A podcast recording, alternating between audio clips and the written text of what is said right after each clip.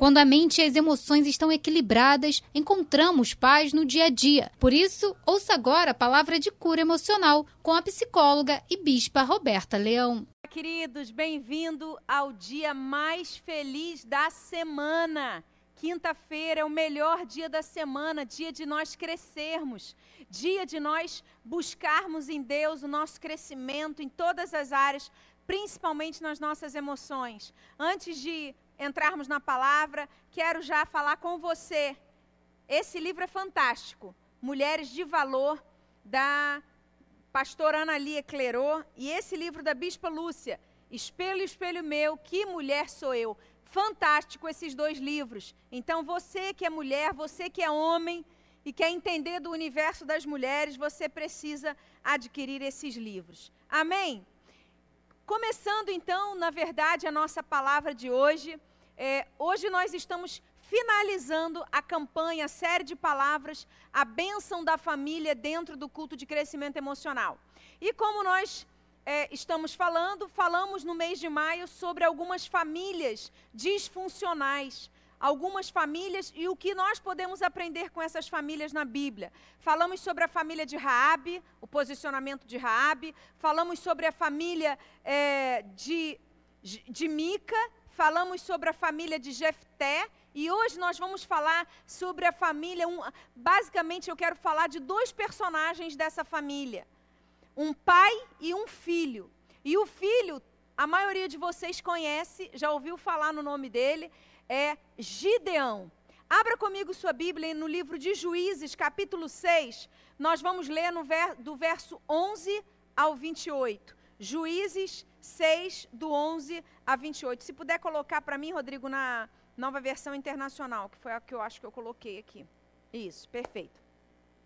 Diz assim, vamos ler juntos. É um texto um pouquinho longo, mas eu preciso que você preste atenção, amém?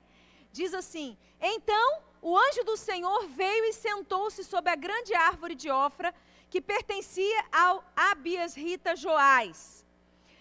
É, Gideão, filho de Joás, estava malhando trigo num tanque de prensar uvas, para escondê-lo dos midianitas. Então o anjo do Senhor apareceu a Gideão e lhe disse: O Senhor está com você, poderoso guerreiro. Ah, Senhor, Gideão respondeu: Se o Senhor está conosco, por que aconteceu tudo isso? Você já fez essa pergunta para Deus, querido? Deus, se o Senhor está comigo, por que, que eu estou passando pelo que eu estou passando? Essa foi a pergunta de Gideão para Deus. Onde estão todas as tuas maravilhas que os nossos pais nos contam quando dizem: Não foi o Senhor que nos tirou do Egito? Mas agora o Senhor nos abandonou e nos entregou nas mãos de Midian. Midian, os midianitas eram um povo inimigo de Israel, que nessa época eles estavam subjugando o povo de Israel, eles estavam escravizando, eles estavam deixando Israel acuado o Senhor se voltou para ele e disse: Com a força que você tem, vá libertar Israel das mãos de Midian. Não sou eu quem está enviando? Ah, Senhor, respondeu Gideão: Como posso libertar Israel? Meu clã é o menos importante de Manassés e eu sou o menor da minha família. Eu estarei com você, respondeu o Senhor, e você derrotará todos os midianitas como se fossem um só homem.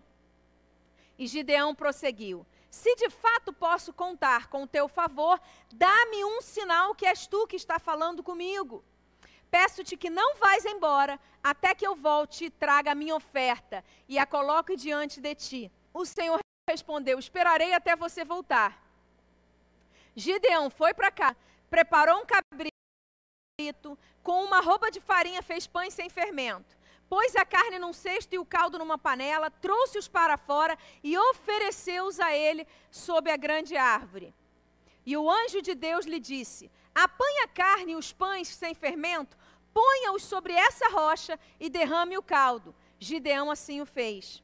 Com a ponta do cajado que estava na sua mão, o anjo do Senhor tocou a carne e os pães sem fermento. O fogo subiu da rocha, aleluia, consumindo a carne e os pães. E o anjo do Senhor desapareceu. Quando Gideão viu que era o anjo do Senhor, exclamou: Ah, Senhor soberano, eu vi o anjo do Senhor face a face. Disse-lhe, porém, o Senhor: Paz seja com você. Não tenha medo, não morrerá. Essa palavra é para você hoje, viu, querido? Paz seja com você. Não tenha medo, você não morrerá. Gideão construiu ali um altar em honra do Senhor e lhe deu esse nome. O Senhor é paz. Até hoje o altar está em Ofra dos Abiesritas. Naquela mesma noite o Senhor lhe disse: Separe o segundo novilho do rebanho do seu pai, aquele de sete anos de idade. Despedace o altar de Baal que pertence ao seu pai e corte o poste sagrado que está ao lado do altar. Depois, faça um altar para o Senhor, para o seu Deus, no topo dessa elevação. Ofereça o segundo novilho em holocausto com a madeira do poste sagrado que você irá cortar. Assim Gideão chamou dez dos seus servos e fez como o Senhor lhe ordenara.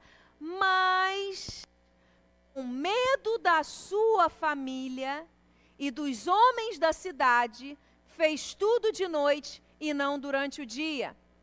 De manhã, quando os homens da cidade se levantaram, lá estava demolido o altar de Baal, com o poste sagrado ao seu lado, cortado, e com o segundo novilho sacrificado no altar recém-construído. Esse texto é fantástico porque ele mostra aqui um posicionamento de Gideão diante de Deus e diante do seu pai natural. O posicionamento de Gideão, que na verdade é fruto de uma família completamente disfuncional. Aquela família, era, ela pertencia ao povo de Israel, mas ela estava desanimada, ela estava oprimida. O, o, o, a, a, pressão dos midianitas, os dias difíceis que eles estavam enfrentando, né, subjugados pelos seus inimigos, fizeram com que eles fossem perdendo as forças. Eles estavam sem esperança. Eles, eles sabiam que Deus havia feito maravilhas no passado, mas o Deus que havia feito maravilhas do passado não era o Deus que eles criam agora. E muitas de nossas famílias hoje se encontram assim. Deus já fez coisas fantásticas na sua casa, querido. Deus já fez coisas fantásticas na sua vida. Mas as pressões do dia a dia, essa pandemia, fez com que você olhasse para trás com saudade, mas que você não conseguisse enxergar aquilo que Deus está fazendo na sua vida hoje. Deixa eu te dar uma palavra hoje. Deus tem para você, o que Deus tem para você, não foi somente o que ele já fez na sua vida, é o que ele está fazendo e o que ele vai fazer. Você crê nisso? Eu creio que Deus é poderoso para intervir. Toda vez que você fica pressionado por circunstâncias, você perde a, a perspectiva de um futuro. Você perde a perspectiva de saber que Deus está com você, mesmo quando você passa por situações. Se não fosse assim, Davi não falaria: ainda que eu ande pelo vale da sombra da morte, não temerei mal algum. Querido, vale da sombra da morte é, é um lugar que nós passamos enquanto nós estamos na terra. É uma possibilidade. Para alguns é uma realidade. Quem aqui já não passou por uma crise onde você pensou, eu não vou aguentar? Eu não sei o que eu vou fazer da minha vida. Muitos de nós nos chegamos até Jesus fruto de uma crise dessa, onde não tinha mais opção e a gente falou: eu vou, eu vou experimentar como minha última opção, eu vou experimentar esse negócio de Deus aí, vamos ver o que, que vai dar. Então, na verdade, você precisa entender que Deus é poderoso para intervir na sua vida em todo o tempo, no passado, no presente e no futuro. Posso ouvir um amém para isso? Deus é fiel. E essa família, ela traz para mim aqui algumas dois pontos que eu quero traba trabalhar com vocês aqui, porque eu creio que assim como Deus levantou Gideão para ser uma bênção, não só na sua família, mas para todo o povo de Israel, porque a Bíblia diz que Deus levantou Gideão para trazer a vitória sobre o povo de Israel. Então, assim como Deus levantou Gideão, primeiro dentro da sua família e depois dentro do povo de Israel, Deus está te levantando. É hoje. Deixa eu te falar uma coisa, querido.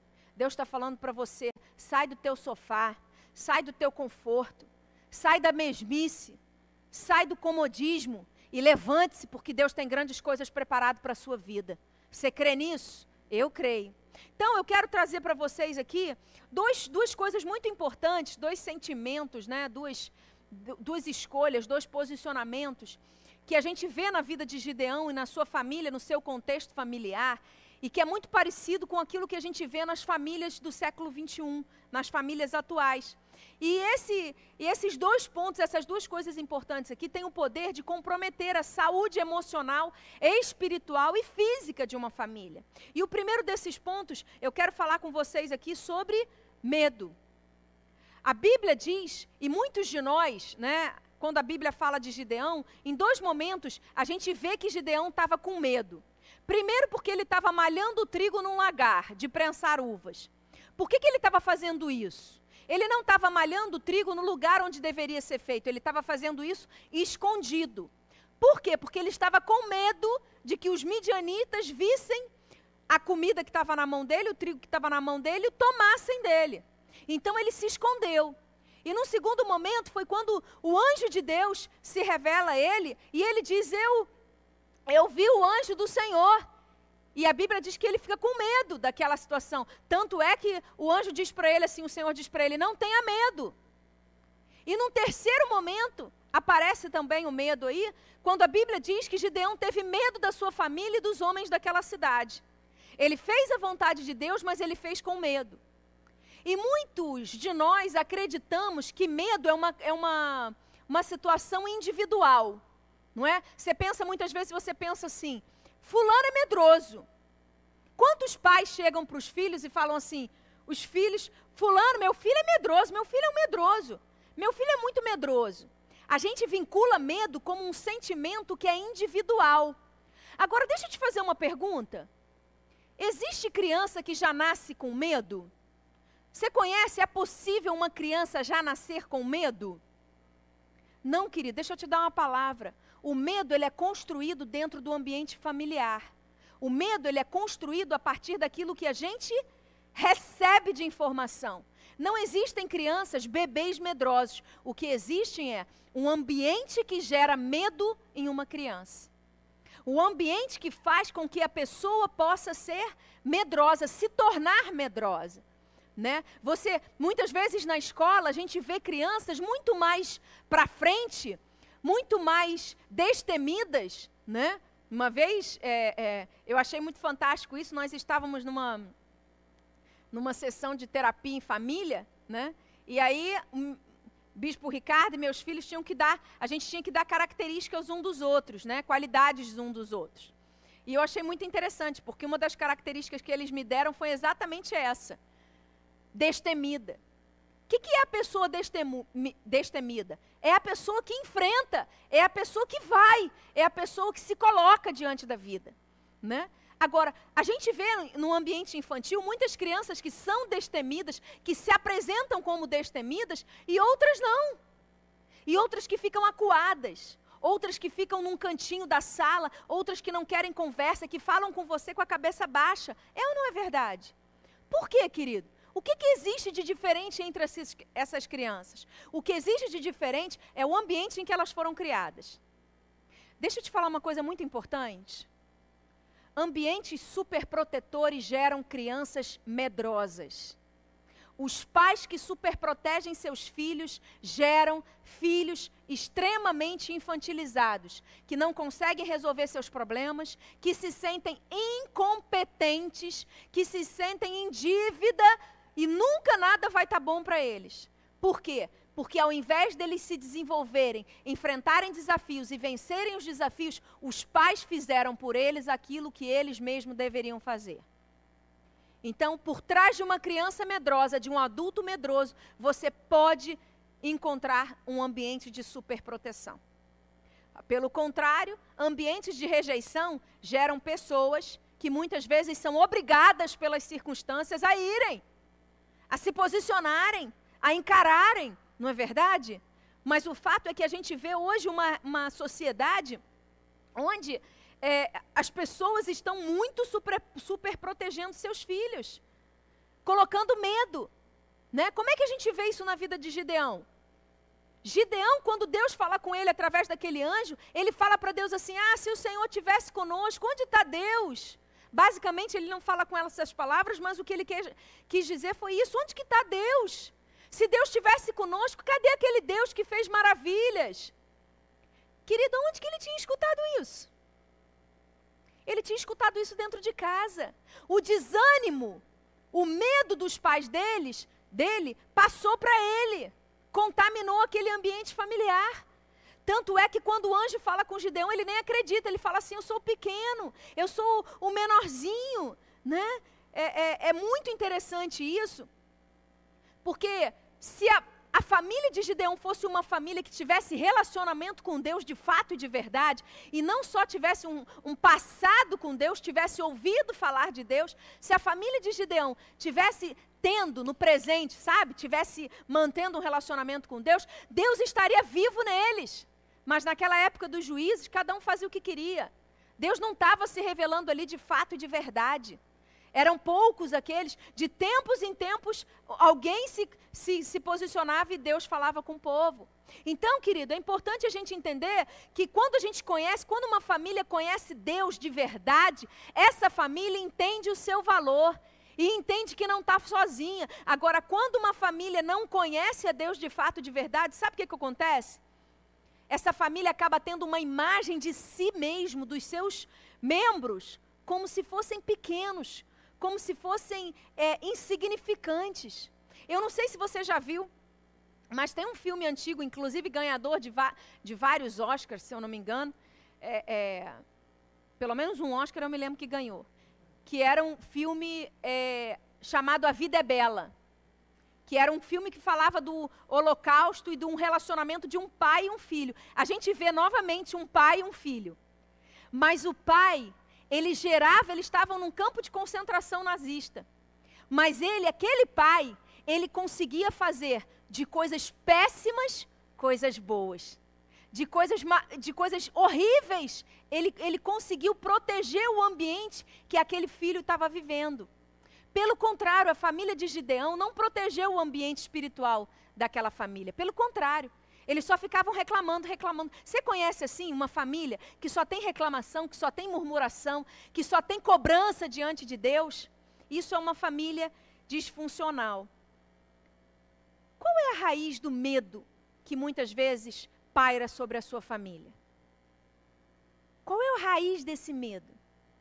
Desde quando você se sente, muitas vezes, com medo em determinadas circunstâncias? Deixa eu te falar uma coisa, querido. Esse medo não é seu. Esse medo foi gerado em você. E aí, querido, você pode ter a unção do Espírito Santo para quebrar isso na sua vida. Posso ouvir um amém? E hoje Deus está te dando essa palavra para que você possa tomar posse e para que você possa mudar e vencer em nome de Jesus. Amém? Eu creio, eu creio que em nome de Jesus, tanto ambientes super super protetores, como ambientes cheios de segredo, né? Famílias que você não pode tocar naquele assunto. Eu falo muito sobre isso aqui no culto de crescimento emocional. Ambientes onde não há conversa, né? Geram pessoas medrosas, perfeccionistas, que acham que nunca vão ser boas o suficiente. Além disso, pessoas ficam carentes. Pessoas ficam sempre dependentes da aprovação dos outros, né? E não é isso que Deus tem para as nossas vidas. Para a família de Gideão e para o povo de Israel daquela época, os midianitas eram muito mais fortes do que na verdade eles eram. Eles consideravam os seus inimigos muito mais poderosos do que na verdade eles eram. Minha pergunta para você nessa noite é: quais são os medos comuns na sua família? O que, que os seus familiares acalentam como medo? Né? É medo de perder dinheiro? e ficar pobre, medo de ser traído, medo de ser passado para trás, medo de não ser bom o suficiente. Deixa eu te dar uma palavra, querido. Hoje Deus está querendo transformar isso na sua vida. Deus está querendo trazer luz para as suas trevas, para fazer de você um vencedor. Né? Vencedor não é aquele que não tem medo. Vencedor é, é aquele que, mesmo com medo, enfrenta e vence. Amém? Segundo ponto que eu quero trazer aqui para a gente, já dando prosseguimento a esse término dessa palavra, é a gente vê na família de Gideão tanto um medo, um ambiente de medo que contamina ele, né? O contamina, a gente vê também na, na família de Gideão a construção de altares errados. Altares errados. A família de Gideão tinha construído para si, o pai dele, né, constrói para si um altar errado, um altar que é para Baal, não é para Deus. Um altar que é para um, um, um, ídolo daquela época, que era adorado por outros deuses. E é interessante porque quando o anjo se revela a Gideão, ele fala assim: você precisa destruir esse, esse altar. Você precisa destruir esse altar. Querido, minha palavra para você nessa noite é: quais foram os altares que a sua família construiu e que por causa deles você não consegue ver a, bênção de Deus na sua vida? Não tem como você servir a dois senhores. Não tem como, lá no livro de Reis, né, quando Elias está no monte no monte e, e, Deus vai se revelar através da, da dois sacrifícios são feitos, Elias fala assim: vocês não podem servir a dois senhores. Ou vocês servem a Deus ou vocês servem a Baal. Não tem como você ficar no meio do muro. Não tem como você servir a Deus e servir a outros ídolos. E muitas vezes, queridos, nós construímos no ambiente familiar altares que são a própria família. O altar mais errado que existe dentro do ambiente familiar é quando a família se coloca acima de Deus. Quando os membros daquela família se tornam maiores do que Deus. Altar significa lugar de encontro e de referência, reverência. Por isso, todo sacerdote, quando quer oferecer algo para Deus, ele faz isso no altar. Por isso, para subir aqui, tem que ter uma vida correta para subir aqui tem que ser alguém de caráter. Por isso, muitas, é, é, muitas pessoas nos perguntam, né, por que, que a Sara Nossa Terra é uma igreja que não tem muitos convidados de outras igrejas? Pelo menos a nossa, né? Sara Barra e Freguesia, nós não temos muito o hábito de convidar muitas pessoas de fora. Querido, porque para subir nesse altar a gente precisa conhecer a vida da pessoa. E não adianta você ser um bom pregador se você não viver aquilo que você prega. E não são todos que vivem o que pregam, infelizmente. Então, para viver, para subir no altar e ter autoridade para ministrar uma palavra para você, você precisa viver aquilo que você fala, porque senão você se torna um hipócrita, um religioso. E por causa de muitos religiosos que andam por aí, as igrejas perdem pessoas. Então, querido, entenda, a sua família não pode construir um altar que não seja onde Deus não seja glorificado. Amém? Tem muitos homens que, ao invés de levar a sua família como sacerdote para o altar de Deus, para a presença de Deus, esses homens, eles deixam a família serem, ser completamente é, manipulada pelas redes sociais, por amigos, pela voz de amigos, pelos comandos familiares, né? por pessoas de fora, eles abrem mão do lugar. Deixa eu te dar uma palavra, querido, você que é pai, que é mãe. Guarde o ambiente da sua casa. E você que é solteiro, querido, em nome de Jesus, escolha para estar junto de você. Não a pessoa que seja mais bonita por fora, mas aquela que seja mais bonita por dentro. Porque essa sim vai fazer diferença na sua vida. Escolha alguém para caminhar com você, seja em amizade, seja em relacionamento amoroso, seja em que, no relacionamento profissional, para caminhar com você precisa ter o altar correto. Posso ouvir um amém para isso? Gente que está construindo altar adoidado aí, tem muito, em nome de Jesus, e Deus não tem isso para nós. Amém? Exemplos de altares errados dentro da nossa família. Bispo, posso falar? É porque eu vou falar agora com os homens, pode ser? Tem homem que tem preguiça de levar o filho para a igreja, mas leva o filho para o jogo do Flamengo.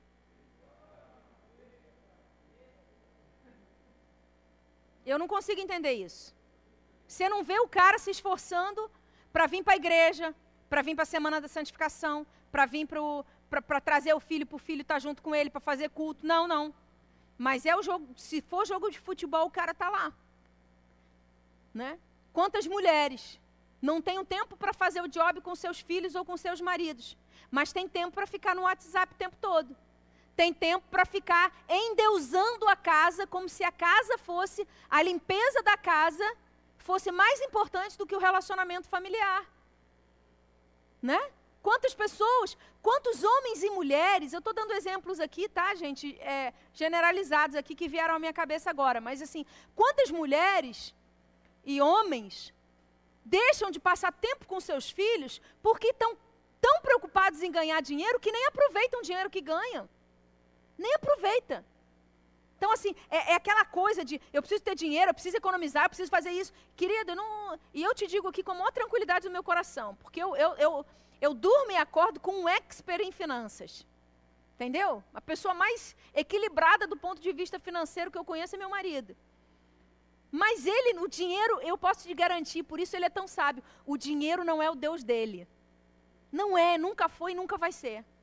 Então ele não deixa que o dinheiro tome um lugar, nem quando ele trabalhava é, muito né, na, na, na multinacional, ele separava o tempo dele para os filhos e para mim. Então, deixa eu te dar uma palavra em nome de Jesus. Talvez você esteja me escutando aí e você está exausto, exausto, porque você tudo para você é dinheiro. Tudo para você é ganhar dinheiro, é correr atrás de dinheiro. Querido Salomão, sabe o que, que ele fala em, em Provérbios e, em Eclesiastes? Eu estou lendo Eclesiastes, eu estou. Estava até conversando com o bispo hoje de manhã sobre isso. Ele fala: tudo isso é bobagem. E sabe quem falou isso? O cara mais rico. Ele disse: é bobagem, é bobagem. Querido, em nome de Jesus, que o dinheiro não seja um altar na sua vida. Posso ouvir um amém para isso? Deus, ele tempo todo, por isso que eu, e eu estou muito confortável de falar isso agora, porque o momento de oferta já foi feito. Mas sabe por, por que, que eu, eu amo os momentos de celebrações? Eu amo os momentos de, em que eu tenho oportunidade de fazer ofertas é, especiais para Deus, excêntricas, né? Ofertas de, de desafios para Deus. Sabe por que, que eu amo esse momento? Porque eu sei que Deus vai estar tá preparando algo novo para a minha vida, em onde a minha fé, toda vez que a minha fé ela é esticada, Deus tem preparado um lugar novo, uma posição nova. Foi assim com Gideão. Como é que você sabe disso, bispa? Eu sei pelo seguinte, é, pela seguinte afirmação. A Bíblia diz que o anjo chega para Gideão e fala para ele assim. Gideão fala para Deus, né? Fica aqui, que eu quero provar para ver se é Deus mesmo que está falando. Gideão ainda, ele ainda fica desconfiado. Essa é uma das coisas que o medo faz conosco. Todo medroso se torna alguém desconfiado. E o pior de tudo, não é você ser desconfiado das coisas ruins, não. O pior é que o medo faz com que você desconfie das bênçãos de Deus. Você sabota as bênçãos de Deus porque o medo faz de você. Você vê uma oportunidade, você olha para você e fala assim: Mas a mesma fala de Gideão, é muito para mim, eu sou tão pequenininho, eu não vou dar conta. E aí você sabe o que você pega com a oportunidade? O anjo traz na tua mão a oportunidade, sabe o que, você faz?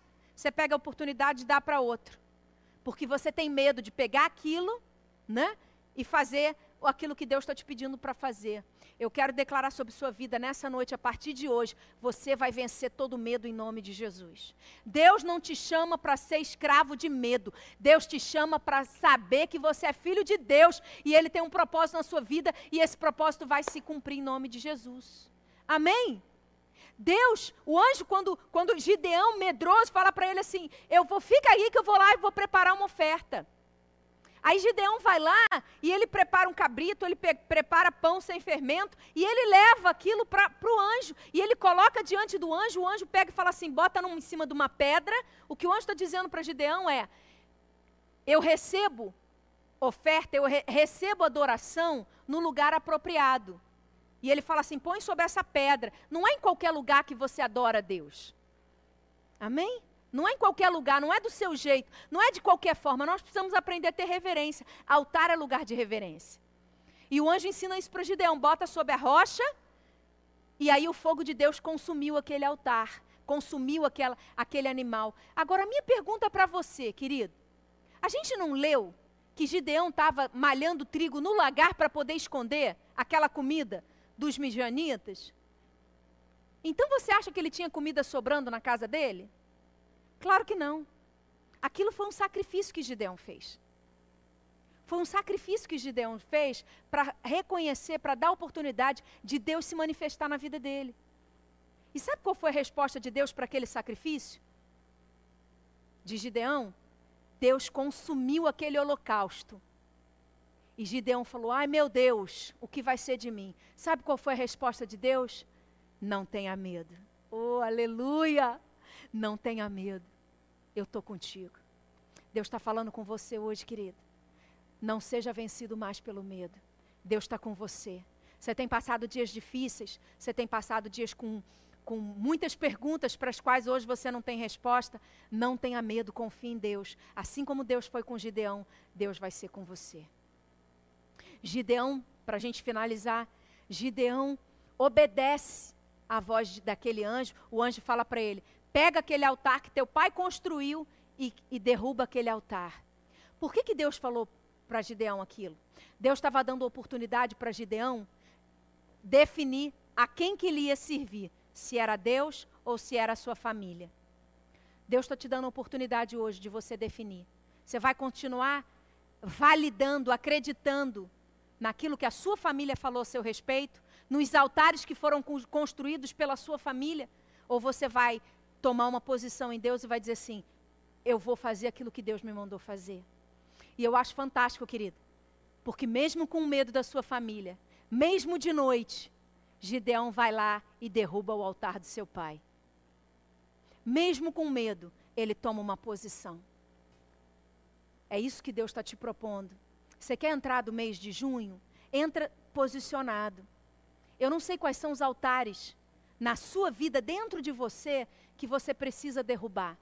Que foram construídas altares de medo, que geram medo em você. Sabe por que, que as famílias levantavam altares naquela época? Porque eles precisavam ter algo para acreditar. Porque eles queriam ter algo palpável para colocar a sua fé, para colocar a sua esperança. Quando você crê em Jesus Cristo como Senhor e Salvador da sua vida, Ele é tão real que você não precisa de uma imagem para adorar Deus. Você entende que Deus é Deus, independente das circunstâncias. Amém? Deus é Deus. A família de Gideão me ensina, querido, que o medo ele pode ser passado de geração em geração. Por que, que você sabe disso, bispa? Porque depois que Gideão tem várias conquistas, várias coisas acontecem na vida dele. Em Juízes 8, 20, Gideão tem a oportunidade, falando do filho de Gideão, né? E Gideão voltou-se para Jéter, seu filho mais velho, e lhe disse: Mate-os. Gideão deu um comando para aquele filho. Jéter, porém, teve medo e não desembaiou a espada, pois era muito jovem. A Bíblia diz que o final de Gideão não foi tão maravilhoso como deveria ter sido. Sabe por quê? Porque apesar de Gideão ter vencido o medo do lado de fora, ter vencido o medo da sua família, ele venceu isso de forma momentânea.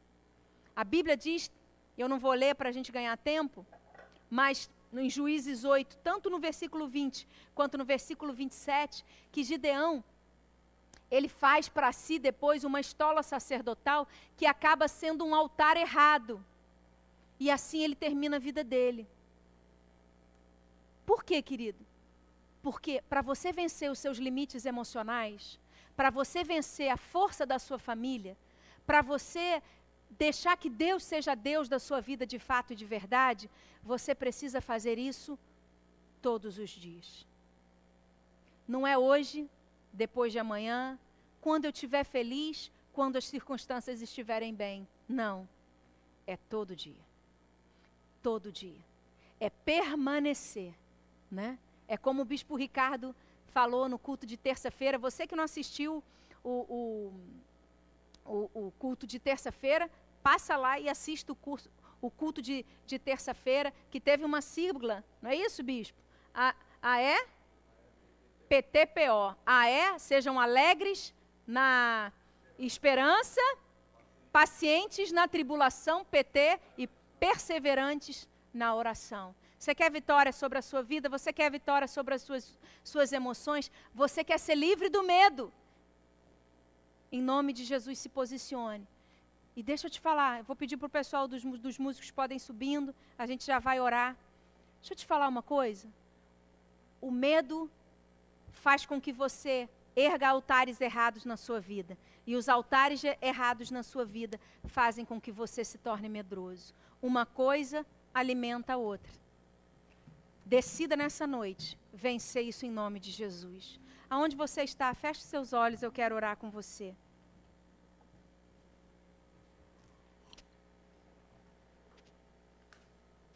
Deus está te dando oportunidade nessa noite oportunidade de não somente ter uma vitória momentânea, mas Deus quer dar para você, querido, vitórias que sejam para sempre, vitórias que façam parte da sua vida. Claro que no meio dessas vitórias haverá derrotas, mas saiba de uma coisa: quando você está na presença de Deus, quando o altar que você busca e que você consagra a Deus é o altar que é só para Ele, é o altar certo, então você está debaixo de proteção, então você está abençoado, então você está guardado. Que esse ano de 2020, o ano de romper limites, seja o ano na sua vida onde você vai mais buscar a Deus. Seja o ano na sua vida onde você vai se dispor a vencer todo medo. Seja o ano na sua vida onde você vai dizer: chega! Chega de manter altares errados na minha vida. Chega, talvez você esteja gastando muito da sua energia buscando dinheiro, ou valorizando coisas que são passageiras. A partir de hoje, em nome de Jesus, Deus te convida a mudar a sua história. Feche os seus olhos, eu quero orar com você. Pai, em nome de Jesus, eu te peço nessa noite que a unção do Teu Espírito Santo venha sobre nós. Que o Senhor nos guarde, que o Senhor fale com cada um de nós. Senhor, nós não queremos ser medrosos. A tua palavra diz que o verdadeiro amor de Deus, ele lança fora todo medo. Ele lança, lança o sentimento de impotência. Ele lança de nós a dor, a, a, o sentimento de incapacidade, a, o todo perfeccionismo. Ele tira de nós, porque tudo isso é gerado pelo medo. Espírito Santo de Deus, trabalha no nosso interior, tira de nós toda baixa autoestima Tira de nós todo o conceito errado que nós carregamos a partir de nós mesmos.